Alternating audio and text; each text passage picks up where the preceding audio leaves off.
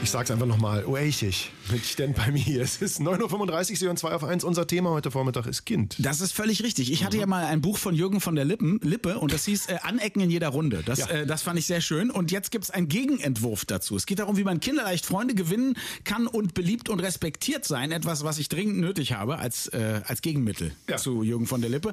Bei uns ist Autor und Moderator Ingo Hoppe, den wir schon ziemlich lange kennen. Sehr lange. Er ist nämlich auch Hörfunkjournalist. Er hat darüber ein Hörbuch mit seinen eigenen Erfahrungen und Techniken veröffentlicht, wie sie mit jedem ins Gespräch kommen und neue Freunde gewinnen. Kleine Tricks für großen Erfolg in Beziehung. Und er ist jetzt zu Gast bei uns im großen Studio für ein kleines Interview. Guten Morgen, Ingo. Moin, Ingo. Ich freue mich total. Hallo, guten Schön, Morgen. dass du da bist. Ich habe ich hab erfahren, du bist wirklich das aller, allererste Mal im Radio 1 Sendestudio. Das ist echt abgefahren, weil ich meine, wir kennen uns ja noch, da war ich kleiner Aufnahmeleiter bei Radio B2, dem Ja. Vorgängerprogramm von Radio 1. Da warst du schon der. Ü-Wagen-Held. Ah, oh, ja, ja neben gesagt. Rolf Kunz, einer der beiden Heroen, die du mit dem Ü-Wagen im, im Hof des Senders parken konntest und die haben dir das Gefühl gegeben, sie sind bei der Demo. Mittendrin. Also das war wirklich damals schon beeindruckend. Aber jetzt mal, ähm, so viele Jahre später, wie kamst du der Hörbuchidee?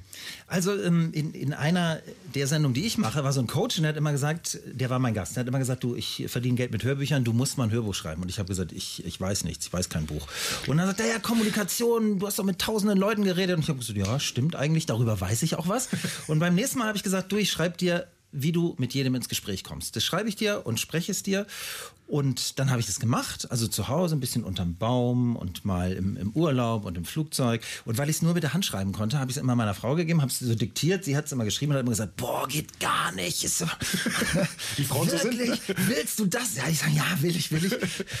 Und ähm, dann habe ich es irgendwann fertig geschrieben und eingesprochen und es ging relativ schnell in die Top 100 und ich war doll froh. Das ist echt schön. Aber jetzt sage mir, wenn du das, wenn du, wenn du, der Moment, von dem du gedacht hast, ich habe gar kein Buch, Mhm. bis zu dem Moment, wo nicht nur ich habe ein Thema, sondern ich kann das auch formulieren. Ja. Was ist da in dir vorgegangen? Musstest du dich erstmal hinsetzen und sagen, wie mache ich das eigentlich mit jemandem ins Gespräch kommen? Nee, das nicht. Ich musste überlegen, ob ich genug äh, Geschichten dazu habe. Und dann habe ich mir so Situationen überlegt. Also so wie gestern zum Beispiel, ne? Medienboard-Party, Ritz-Carlton. Ganz viele Menschen, Trauben. Wenn du alleine stehst, wie kommst du rein in so eine Traube, ohne dass du sagst, ey, lass mich mal durch, ich will auch mitreden. Funktioniert ja, nicht. Also sowas, wie machst du das? Oder warum bei Familienfeiern Tante Lieschen immer mit Onkel Herbert über 20 Jahre sich immer wieder streiten und zwar immer am selben Punkt. Lauter solche Dinge, die, die jeder kennt. Kommunikation mit, mit Jugendlichen. Also alle Sachen, bei denen man weiß, ja, da, da gibt es Ja. vielleicht was. Und dazu habe ich mir dann Geschichten, die ich selber erlebt habe, überlegt und die habe ich aufgeschrieben. Warum fällt es denn manchen Menschen eigentlich schwerer, als anderen zu kommunizieren? Oder glaubst du, das ist für alle erstmal ein Hindernis? Also mir fällt es schwer, Maschinen zu bauen oder an meinem Auto rumzuschrauben. Ne? Ist sicher eine Frage von Talent. Was das Schöne an dem Hörbuch, um mich mal selber zu loben, ist, ähm, dass ich sage, Kommunikation ist ein Werkzeug, wie ein Dosenöffner. Du Ja. kannst damit eine Ananasdose öffnen oder eine mit Miso-Suppe drin. Gibt es Miso-Suppen in Dosen vermutlich?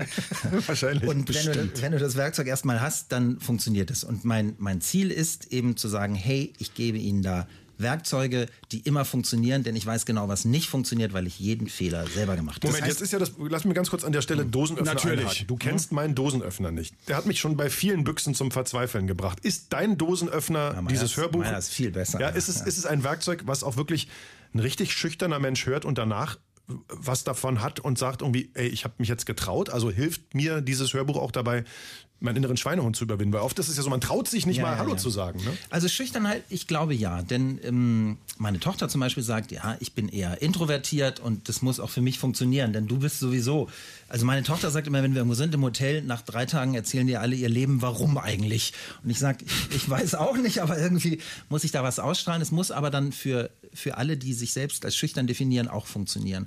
Und ich glaube, dass das geht. Also ich sage zum Beispiel auch, wenn du irgendwo reingehen musst in so einen großen Saal, das Beispiel kennst du vielleicht noch, ich habe ja früher hier so Seminare gegeben, da haben die, gerade die Frauen, die ganz toll waren, Journalistin werden wollen, die wirklich toll waren, haben immer gesagt, ich bin eher schüchtern, wenn ich mit so einem Politiker reden will, dann sage ich dem, hey, Herr Doktor, sowieso, ich bin eher schüchtern, vielleicht helfen Sie mir ein bisschen bei dem Gespräch. Das war so, so und ich habe immer gesagt, nein, dann spiel, dass du es kannst. Aber du darfst in dieser Situation nicht schüchtern sein. Dann stell dir vor, du bist die Superprinzessin, die Superpowerfrau. Und so gehst du da rein und so lenkst du das Ding. Und wenn du es dreimal gespielt hast, dann bist du es irgendwann auch viel, viel mehr. Und äh, Daingo ja gerade erzählt hat, dass er ganz viele ähm, Standardsituationen im Kopf durchgegangen ist für sein Hör Hörbuch. Eine Standardsituation ist es ja mit Kindern sprechen und das, äh, glaube ich, lernt man auch als Reporter sehr schnell, dass Kinderinterviews nicht ganz so leicht sind. Ja, Was da heißt, und, nein. und wie gefällt's dir hier? Gut. Gut.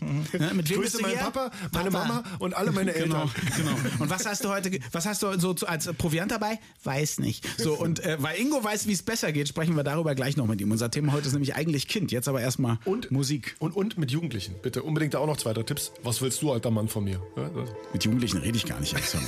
Deine Kinder sind jugendliche Mensch. Sag ich ja.